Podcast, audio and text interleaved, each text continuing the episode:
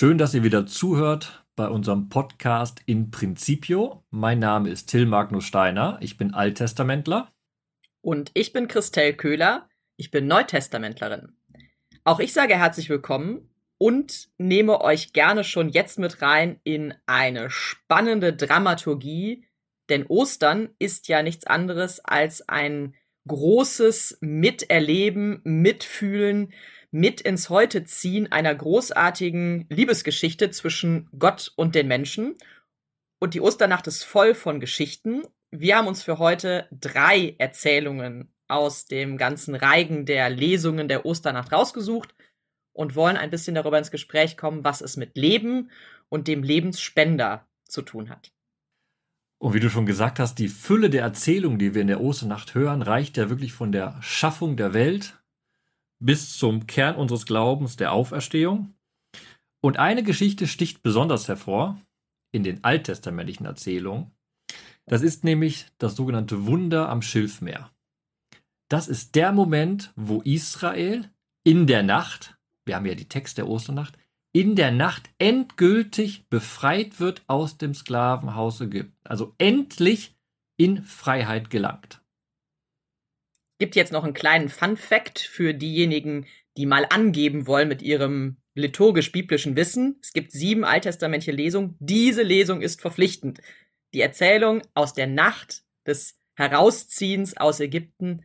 An dieser Lesung kommt niemand vorbei in der Osternacht, so sehr jemand auch aus zeitlichen Gründen oder wie auch immer alles zusammenkürzen will. Aber ohne diese Lesung geht's auf keinen Fall. Und sie ist ja auch einfach eine, die wir seit Kindertagen eigentlich kennen die wir vielleicht selber schon nachgespielt haben und die uns wirklich hineinführt in eine ganz andere Welt und vielleicht auch ganz andere erstmal Gottesvorstellungen als die, die wir an anderen Stellen so in unserem eigenen Leben auch mit uns rumtragen.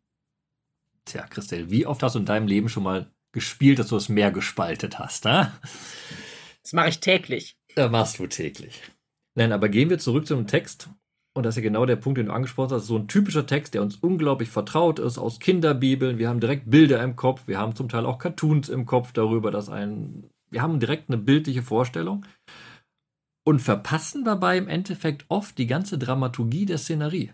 Israel ist eigentlich aus Ägypten schon raus, aber nun, scheinbar in Freiheit, hat der Pharao sein Herz verhärtet und zieht mit seiner ganzen Streitmacht hinterher. Und da treffen wir wieder die murrenden Israeliten und sagen, die sagen zu Mose, warum hast du uns in die Wüste gebracht? Damit wir sterben? Und jetzt kommt der finale Akt dieser Befreiung. Und er fängt mit einem wunderbaren Satz an, den wir in der Osternacht nicht hören werden, der aber alles zusammenfasst. Kurz vorher heißt es nämlich in Vers 14, der Herr kämpft für euch, ihr aber könnt ruhig abwartend. Das Besondere an der Erzählung, die wir da hören aus dem Buch Exodus, ist, Gott kämpft für sein Volk. Das Ergebnis ist dann das Verstörende. Das Ergebnis sind dann tote Ägypter am Strand. Und das stört ja irgendwie auch so ein bisschen die Stimmung dieser Osternacht. Ne? Man fiebert hin auf den großen Showdown und den kennen wir ja. Wir feiern ja in der Regel dann nicht das erste Mal Ostern. Wir wissen, wie die Geschichte ausgeht. Wir wissen, dass gleich das Halleluja erklingt. Wir wissen, dass wir vom leeren Grab hören werden, von dem lebensspendenden Gottes. Und da finde ich, ist diese Lesung immer so ein Moment, wo man irgendwie, ich finde auch als Lektorin oder als Lektor so ein bisschen einen, einen Shiver nochmal bekommt und sich überlegt, oh, das ist jetzt, passt irgendwie nicht in die Stimmung dieser Nacht auf den ersten Blick. Muss man sich ein bisschen eindenken und du hast eben was von Dramaturgie auch gesagt in der Geschichte. Ich finde, das merkt man immer daran, wenn sich Dinge doppeln. Das haben wir ja in der Genesis-Lesung, die die erste sein könnte in der Osternacht auch. Aber wenn Sachen nochmal und nochmal betont werden, dann ist an dieser Stelle deutlich, worum es eigentlich geht. Und hier gibt es eben ein paar Verse, Halbverse, die im Prinzip wiederholt werden, um deutlich zu machen, das ist wirklich Gottes Handeln. Und ich glaube, am deutlichsten wird es, dann gucken wir mal ganz kurz genauer in den Text dran, an der Gegenüberstellung. Weil wir haben natürlich, wenn wir diese Geschichte lesen, automatisch sind wir an der Seite Israels. Auch weil Israel die Ohnmächtigen sind, die da bedroht sind. Und jetzt, wir haben ja gesagt, es geht darum, dass Gott das Handlungsmonopol hat, das Gewaltmonopol hat. Und das wird direkt in der Szenerie beschrieben. Mose steht mit seinem Stab da gegenüber den Streitwagen und Streitmächten. Der Stab, den wir schon kennen aus der Plagenerzählung, der unglaublich mächtig ist und den wir auch an den Fastensonntag kennengelernt haben, als der Stab, durch dessen Schlag am Stein auf einmal Wasser sprudeln kann. Aber wir haben die Gegenüberstellung, diese scheinbar schwache des Stabes gegen die starke Streitmacht. Und wir haben gegenüberstehend das verhärtete Herz der Ägypter und die Herrlichkeit Gottes. Das ist scheinbar nicht verbunden, aber ist im Hebräischen dasselbe Wort. Und das stellt zwei Sachen gegenüber. Es kommt beides von der Wurzel schwer. Das Herz der Ägypter ist schwer verhärtet auf ihren menschlichen Willen. Sie wollen Israel nun zurückholen. Das ist das Entscheidende. Aber sozusagen Gottes Wille ist auch schwer und steht dem entgegen. Er will nämlich, er will die Freiheit. Er will nicht die Sklaverei, er will die Freiheit. Das ist dann, glaube ich, das Wichtige, wenn man auch dieses gewalttätige Handeln Gottes in den Blick nimmt und auch einsortieren will für sich persönlich und auch irgendwie in die in diese Nacht einsortieren will. Es ist die Entscheidung für Israel. Es ist nicht in erster Linie die Entscheidung gegen die Ägypter, sondern es ist die Entscheidung für Israel und weil er sie oder das Volk herausholen will, wird es zu einer ist die Konsequenz für Ägypten eben die, die es ist. Aber es ist eine, eine positive Entscheidung eigentlich Gottes. Es ist mein Volk, für dieses Volk streite ich. Und eben nicht Zerstörung um der Zerstörung willen. Ich finde zumindest, dass das ein ganz wichtiger Punkt ist, wenn man diese Lesung und manche andere Texte auch liest, wo Gott in so einer eifrigen und auch gewalttätigen Form auftritt. Und man muss immer die Leseperspektive mitdenken. Wir lesen das oder der Autor schrieb das aus der Perspektive des hilflosen israelitischen Volkes, das nun eben befreit wird. Und da ist ganz wichtig, dass der Autor ganz, ganz deutlich sagt, die Gewalt, die benötigt wird zur Befreiung, ist keine menschliche Gewalt. Deshalb habe ich vorhin den Vers vorgelesen. Israel kämpft hier nicht. Israel hat keinen Anteil an dem Kampf. Der, der kämpft, ist Gott. Nebenbei, das ist die Bedeutung des Namens Israel. Die Bedeutung heißt, der Herr kämpft, beziehungsweise der Herr herrscht. Und das wird in dieser Geschichte erzählt. Das hilft uns natürlich nun nicht, wenn wir jetzt diesen Vers lesen, dass die Ägypter tot am Strand lagen. Das ist, was auch erzählt wird. Diese Gewalt Gottes, diese Entscheidung für die Freiheit Israels bedeutet Tod für die Ägypter.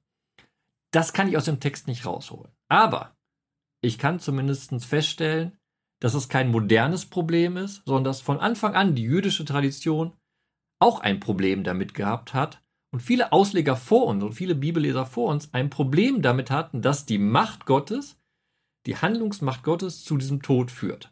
Und da wird wunderbar erzählt in der jüdischen Tradition, dass nach diesem Sieg, nachdem Israel gerettet ist, Klammer auf, Israel singt dann ja einen Lobpreis, Klammer zu, aber auch die Engel im Himmel einen Lobpreis singen wollten. Und dann hat Gott zu ihnen gesagt, nach der jüdischen Tradition, singt kein Loblied, denn auch diese, die da tot sind, sind mein Ebenbild. Da wird sozusagen in der jüdischen Tradition schon eingefangen, dass der Preis für die Befreiung Israels sehr, sehr hoch war. Das löst auch unser Problem nicht, aber zeigt an, dass wir hier einen schwierigen Text haben und das Problem dieses Tod, Todes am Strand der Ägypter uns aber nicht den Blick verstellen darf für den Gott, der da mit voller Macht für die Freiheit auftritt und ein Handelnder im Endeffekt, und jetzt wird es paradox, ein Handelnder der Liebe ist. In dem Fall seine Liebe für das unterdrückte Volk Israel. Und das war der Anfang der Exodus-Geschichte. Israel ist unterdrückt, hatte keine Macht mehr. Der Einzige, der Israel retten konnte, war Gott. Und das beweist er am Schilfmeer in der Nacht, in der, durch die Finsternis, durch die Wasser hindurch. Israel befreit. Der Einzige, der retten kann, das ist Gott. Das ist dann genau auch der Bogen, den wir schlagen wollen zu der zweiten Lesung, die wir uns für heute ausgesucht haben, nämlich der Lesung aus dem Römerbrief, ähm, die natürlich ein ganzes Stückchen später in der Dramaturgie kommt. Wer das schon mal erlebt hat, dass alle Lesungen gelesen werden, der wird so richtig mit hineingenommen in, diese, in dieses Erzählen von der Liebe Gottes, angefangen von der Schöpfung, bis dann eben, lesungstechnisch zumindestens zu dieser Lesung aus dem Römerbrief. Und die Spitze dieses Textes ist eigentlich auch, ähm, wir sind diejenigen, die aus uns selbst heraus uns nicht aus all den Dingen befreien können, die uns verstricken in Schuld, in Missgunst, in Neid, theologisch Sünde genannt. All diese Dinge, wo wir an uns selbst, an anderen und auch Gott gegenüber ja eigentlich handlungsunfähig werden, weil Handlung im Sinne Gottes immer Liebe bedeutet und wir werden wir werden, sind lieblos und damit irgendwie handlungsunfähig in der richtigen Art und Weise, weil wir eben so handeln, wie wir handeln, weil wir in Sünde verstrickt sind. So nennt es der Römerbrief ganz konkret. Und auch in dieser Lesung werden wir erfahren, werden wir wieder lernen in dieser Nacht, dass eben wir Gottes Handeln an uns brauchen, sein liebendes Handeln, sein lebensermöglichendes Handeln, das uns aus diesen Fesseln aus diesen Verstrickungen herausreißt und uns etwas Neues ermöglicht. Und wir hören dann in der Lesung Sätze, die hochtheologisch wieder sind und uns vielleicht auch ein bisschen durcheinander bringen.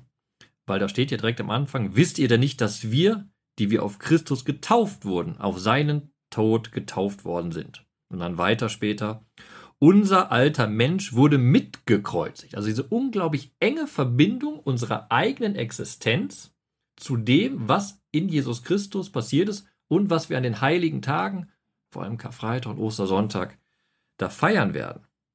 Und es läuft alles hinaus dann, dieses Negative, dieses auf den Tod getauft sein, also negative Sprache, auf den Tod getauft sein, mitgekreuzigt sein, hin zu dem Satz, so glauben wir, dass wir auch mit ihm in Zukunft leben werden. Und eigentlich sind das alles auch sehr aktive Sachen, weil man wird getauft, man hat eine Handlung, ne? man wird das Leben annehmen und wird das Leben führen.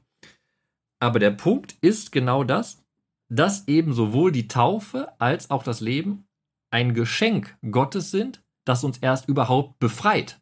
Das ist so eine zweite Gedankenlinie vom Exodus hierhin. Wir werden durch die Taufe, beziehungsweise sind durch das, was Jesus Christus der Welt geschenkt hat, befreit, wirklich. Und das ist eigentlich ein ganz schöner Gedanke, weil früher im pharisäischen Judentum, was sich nachher im rabbinischen Judentum niedergeschlagen hat, war der Tod am Ende des Lebens die Sühne für alle Sünden. Hier wird uns aber vor Augen geführt, durch die Taufe, dieses Bad der Wiedergeburt, sind wir wirklich wiedergeboren und leben jetzt nicht mehr als Sklaven der Sünde, sondern wir leben als Freie vor Gott. Das ist das Entscheidende. Wir sind befreit für die Beziehung zu Gott. Und wir sind auch befreit zu einer bleibenden Beziehung zu Gott. Der Tod ist ja immer so dieser Part, auch dieser Raum, wo vermeintlich die Gottesbeziehung abbricht. Wenn wir uns angucken, wie auch alttestamentlich über die Frage nach der Totenwelt gesprochen wird, dann ist da durchaus der Gedanke mit verbunden, ähm, können die Toten dich denn nicht mehr loben, heißt es an einer Stelle. Also bricht dann die Beziehung ab ist der Tod die große, große Widermacht zum göttlichen Handeln. Und wenn man diese ganze Dramaturgie der biblischen Erzählungen ernst nimmt, dann soll ja immer und immer wieder gezeigt werden, es gibt eigentlich keinen anderen Handelnden in unserer Geschichte außer Gott selbst. Und es kann auch keine Gegenmacht zu Gott geben, weil Gott derjenige ist, der alles geschaffen hat und der sich durch alles als Handelnder hindurchzieht. Und deswegen ist Vers 9 in dem Römerbrief so wichtig. Da heißt es dann nämlich über Christus. Wir wissen, dass Christus von den Toten auferweckt, nicht mehr stirbt. Der Tod hat keine Macht mehr über ihn. Das ist eigentlich in die Quintessenz zusammengefasst, was wir ja in dieser ganzen schönen Osternacht-Dramaturgie feiern. Der Tod hat keine Macht mehr über ihn, über Christus.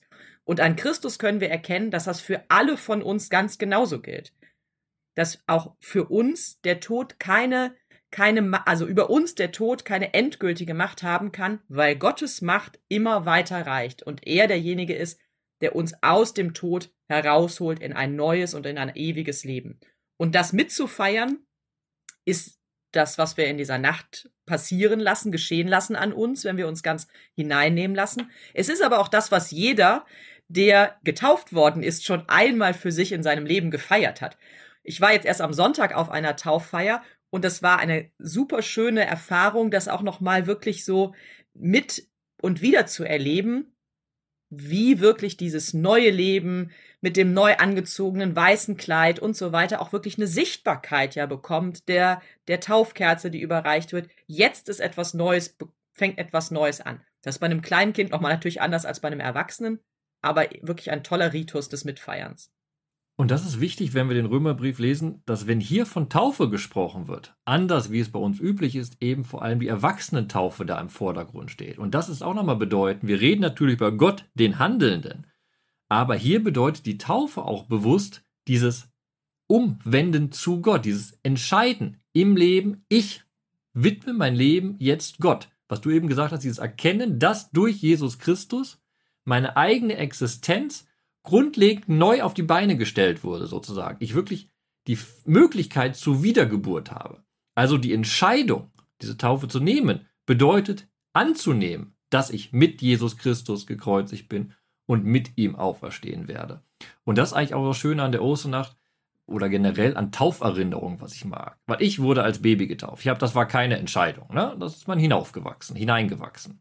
Aber durch die Tauferinnerung können wir uns das zumindest nochmal vor Augen führen, was es denn eigentlich bedeutet, dass wir getauft wurden.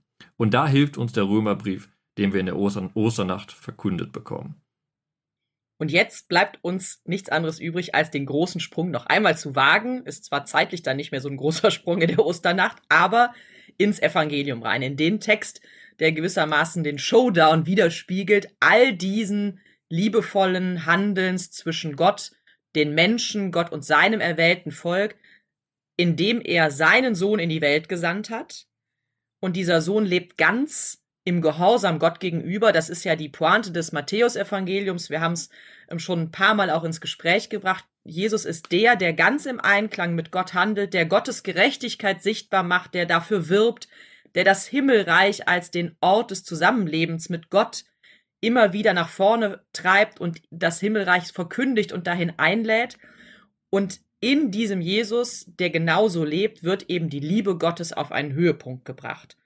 Und dieser Jesus stirbt, qualvoll, aber dass die Liebe Gottes und auch die Liebe zum Menschen allgemein, dass die niemals abbricht, das ist das, was uns die Ostererzählung immer und immer wieder vor Augen führt. Und da finde ich besonders schön bei Matthäus, du hast jetzt viel von Liebe gesprochen, einen Blick auf die menschliche Liebe zu gucken.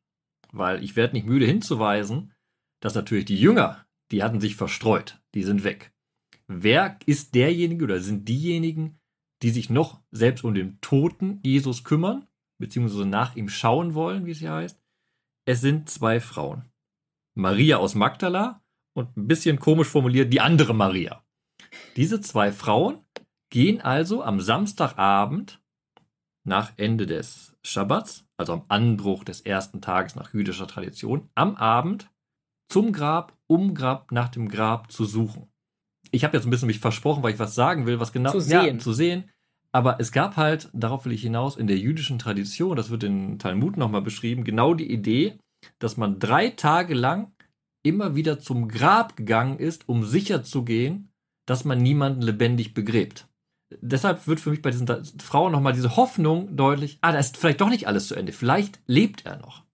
Wir erinnern uns vielleicht auch noch an die Auferweckung des Lazarus, die wir ja auch in der Fastenzeit sonntags gehört haben, wo es genau darum geht, jetzt ist es wirklich final, vierter Tag, der riecht schon. Also das ist ein bisschen die Gegengeschichte dazu, immer wieder nachzuschauen, ähm, ist es wirklich endgültig? Und die Geschichte, also die Ostererzählung des Matthäusevangeliums, wir haben ja den Bogen angefangen zu spannen von Gott, der der wirklich Handelnde ist in all diesen Dingen, der immer wieder mit den Menschen handelt. Das Matthäusevangelium macht das durch zwei kleine Kunstgriffe deutlich, auch hier in dieser Ostererzählung, direkt zu Beginn nämlich.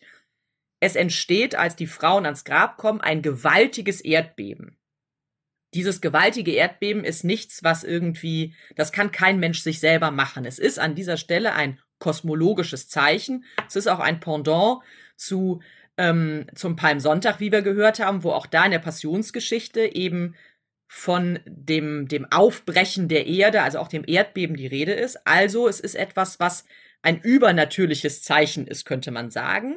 Das ist Zeichen Nummer eins. Hier ist mehr am Werk als irgendein Mensch. Zeichen Nummer zwei ist, im Matthäusevangelium sind ja diese beiden Wachen vors Grab gesetzt, damit am Ende keiner sagen kann, ähm, wir haben irgendwer hat den Herrn geklaut. Ja, das ist ja so ein kleiner Kunstgriff.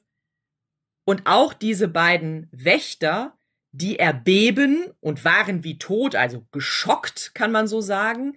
Und die Wächter sollen auch sicherstellen, kein, es ist nichts Menschliches am Werk. Und wenn die hier eben auch nochmal als Zeugen quasi der Auferstehung ja mitbenannt werden, geht es genau darum, Erdbeben und diese Wächter, die damit nichts zu tun haben, es ist nicht ein Mensch, der hier handelt, es ist Gott, weil er derjenige ist, der Macht über Leben und Tod hat. Und uns werden dann zwei verschiedene Reaktionsmöglichkeiten erzählt.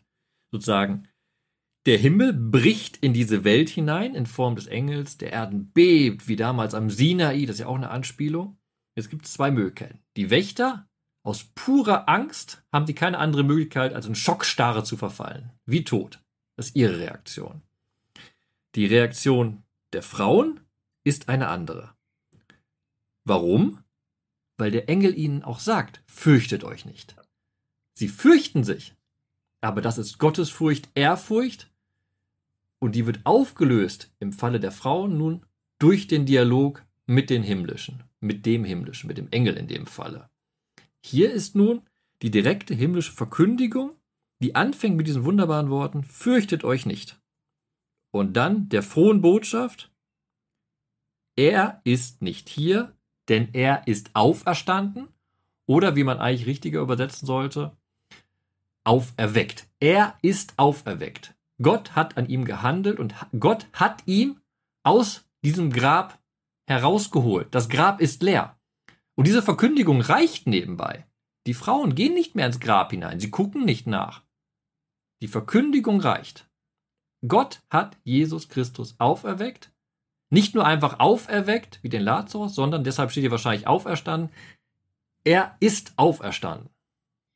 Und die Tatsache, dass die Frauen nicht erst ins Grab reingehen, sorgt dafür, dass wir so einen ganz nahtlosen Anschluss irgendwie haben. Das ist eine Episode, jetzt nicht negativ gemeint, sondern es ist eine tragische Episode, das, was mit, mit der ganzen Passionsgeschichte passiert. Aber es heißt ja, ähm, geht, er geht euch voraus nach Galiläa, dort werdet ihr ihn sehen. Siehe, ich habe es euch gesagt. Die laufen weg, sie eilen zu den Jüngern, verkünden denen die Botschaft.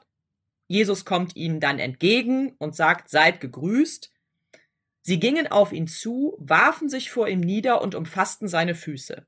Das ist ein, eine Begegnungsszene mit Jesus, wie wir sie mehrfach im Evangelium erleben, wie wir sie das erste Mal erlebt haben, als die drei Magier ähm, zur Krippe kommen und die auf die, also niederfallen, um deutlich zu machen, hier ist, hier ist Gott selbst am Werk oder etwas Göttliches am Werk. Bei den Magiern ist es noch ein bisschen offener gehalten.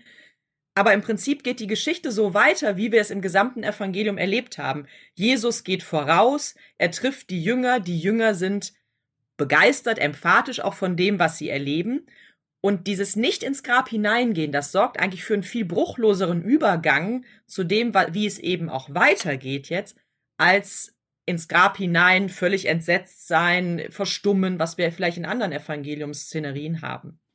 Jetzt muss ich eingestehen, ich habe nicht in den griechischen Text geguckt.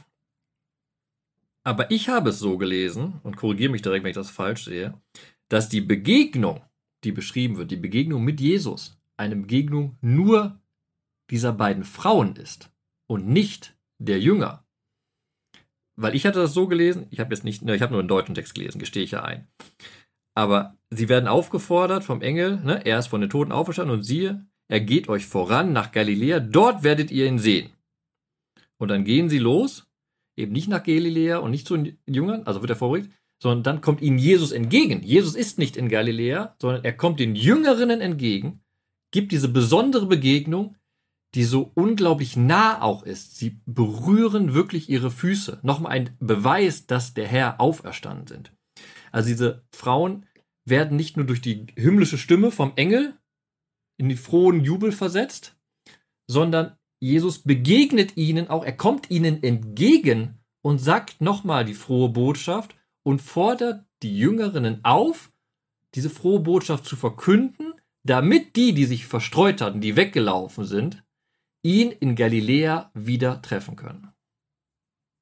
Genau, es sind die, es sind die Frauen, die denen Jesus begegnet oder die Jesus begegnen, wenn ich das äh, missverständlich ausgedrückt habe. Genau, es ist ganz richtig. Also die Brüder sind an dieser Stelle ja noch die, die über die gesprochen wird, geht und sagt meinen Brüdern, was sie tun sollen. damit sind auf jeden Fall, oder das ist an die Frauen adressiert, ganz genau. Das ist, das ist, Aber die Frauen sind ja auch Jüngerinnen, also deswegen. das, ähm, bestreit, ist das bestreite ich gar nicht.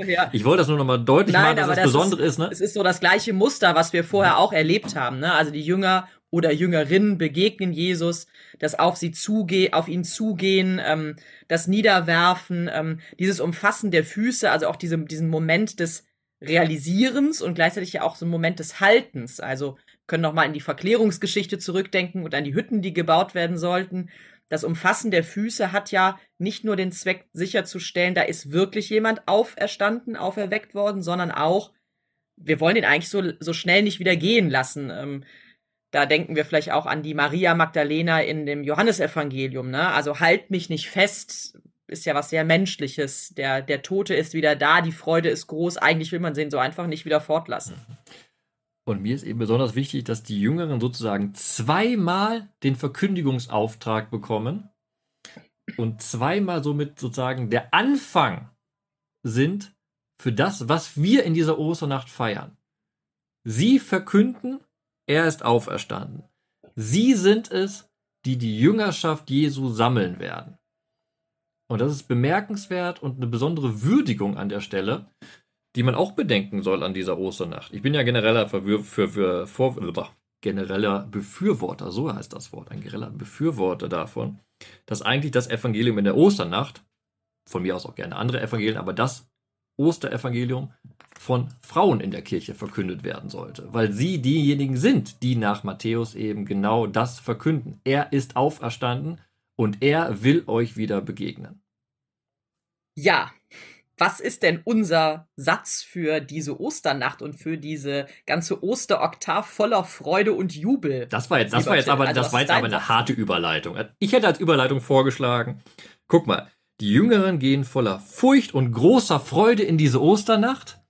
Und was nehmen wir mit in diese Osternacht? Hast du schon einen Satz? Ich habe nämlich noch keinen. Kommt aufs Gleiche raus. Schön, dass du es nochmal gesagt hast, aber was ist dein Satz, Till? Okay, ähm, pass auf. Dann nehme ich was, wo ich beim Lesen innerlich geschmunzelt habe und was ich großartig fand. So ein kleines Detail, was eigentlich wenig mit der Osternacht im ersten Blick zu tun hat, obwohl es da mitten im Evangelium drinsteht und dann doch ganz viel mit der Osternacht zusammen zu tun hat. Denn ich fand es faszinierend, dass dieser Engel des Herrn, also vom Himmel herabkam, er trat an das Grab und wälzte den Stein weg. Das ist logisch, er will zeigen, dass das Grab leer ist. Aber es geht noch weiter. Und er setzte sich auf diesen Stein drauf. Der Stein versiegelt der Unterschied zwischen der Welt der Toten und der lebendigen Welt. Er schiebt diesen Stein weg und er setzt sich drauf. Er thront sozusagen. Er ist das, das wird mir irgendwie so deutlich beim Lesen Evangelium. Er ist sozusagen dieser Engel, dieser thronende Engel, ist so das Symbol des Sieges über den Tod. Er sitzt da auf diesem Stein und sagt, dieser Stein konnte ihn nicht zurückhalten. Er ist aus dem Tod zurück ins Leben gekommen. Und das stelle ich mir bildlich auch wunderbar vor. Der, der steht nicht, der fliegt nicht, sondern er sitzt da oben. Und das, das nehme ich als Bild mit in diese Nacht, sozusagen diese, diesen. Ich muss eingestehen, ich habe da ein bisschen so ein Bild von einem Bengel, der zwölf Jahre ist, der auf dem Zaun rumhockt und der sich als der Größte fühlt vor Augen. Darum geht es natürlich nicht. Aber sozusagen diese absolute Gewissheit und diese Überzeugung, ja, der Tod ist besiegt. Das, was den Unterschied macht, dieser Stein, der abgrenzen sollte, der ist weg. Und deshalb nehme ich diese, diese Szene einfach mit. Ich finde das bemerkenswert, so das kleine Detail. Neben der Frage, welche Engelvorstellungen du so hast, darüber machen wir dann eine eigene Sendung, würde ich gerne zwei Halbsätze aus dem Römerbrief mit in diese Osterwoche nehmen. Es ist einmal, der Tod hat keine Macht mehr über ihn. Da habe ich eben schon was gesagt. Ein super kraftvoller Satz. Es gibt nichts anderes mehr als die lebensspendende Macht Gottes. Und dann gibt es aber auch noch den Satz, äh, wir wurden ja mit ihm begraben und so weiter, damit auch wir in der Wirklichkeit des neuen Lebens wandeln. Das steht ein paar Verse vorher im Römerbrief. In der Wirklichkeit des neuen Lebens wandeln, finde ich ein total schönes Bild und ein total tolles Bild für diese, ja nicht nur die Osteroktav, sondern diese ganze Osterfestzeit, sich dem immer wieder bewusst zu werden. Und das ist ja auch die Idee daran, warum wir das so, so lange feiern, sich immer und immer wieder daran zu erinnern, dass wir tatsächlich in eine neue Wirklichkeit hineingeholt sind, in ein neues Leben, dass wir auch den Mut haben dürfen, Dinge anders zu machen, dass wir den Mut haben können, eine andere Perspektive zu wählen, die Perspektive des Lebens nämlich. Und wenn uns diese ganze Osternacht und all das, was wir dann feiern, wirklich daran immer wieder neu erinnert, dann ist es auch umso wichtiger, dass wir das so richtig tun jedes Jahr, dass wir voller Überzeugung und voller Freude Ostern feiern. Denn wenn es mindestens mal die Osterfestzeit anhält, dass wir diese Perspektive des Lebens annehmen, dann können wir schon wirklich auch sehr, sehr viel verwandeln, indem wir selber in dieser neuen Wirklichkeit wandeln, also leben. Und jetzt sind wir gespannt, die wir alle auf dem Weg zu der Osternacht sind, welchen Vers ihr mitnehmt aus den drei Lesungen, die wir besprochen haben oder aus der Vielzahl der anderen wunderbaren biblischen Texte der Osternacht. Schreibt uns das gerne unter den Facebook-Beitrag, den wir hier in der Podcast-Beschreibung bzw. in den Show Notes unten verlinken. Und wir sind gespannt, was ihr mitnehmt in diese Nacht, die doch so hell ist und die aufleuchtet. Und ich wünsche euch jetzt schon, auch wenn ihr das wahrscheinlich schon hört, bevor Gründonnerstag oder an einem der anderen Feiertage vor der Osternacht, ich wünsche euch jetzt schon einen lauten und kräftigen Osterjubel in der Osternacht. Und auch nach der Osternacht und in der Osterzeit bleibt uns nichts anderes übrig, als zu sagen, viel Freude beim Bibelentdecken.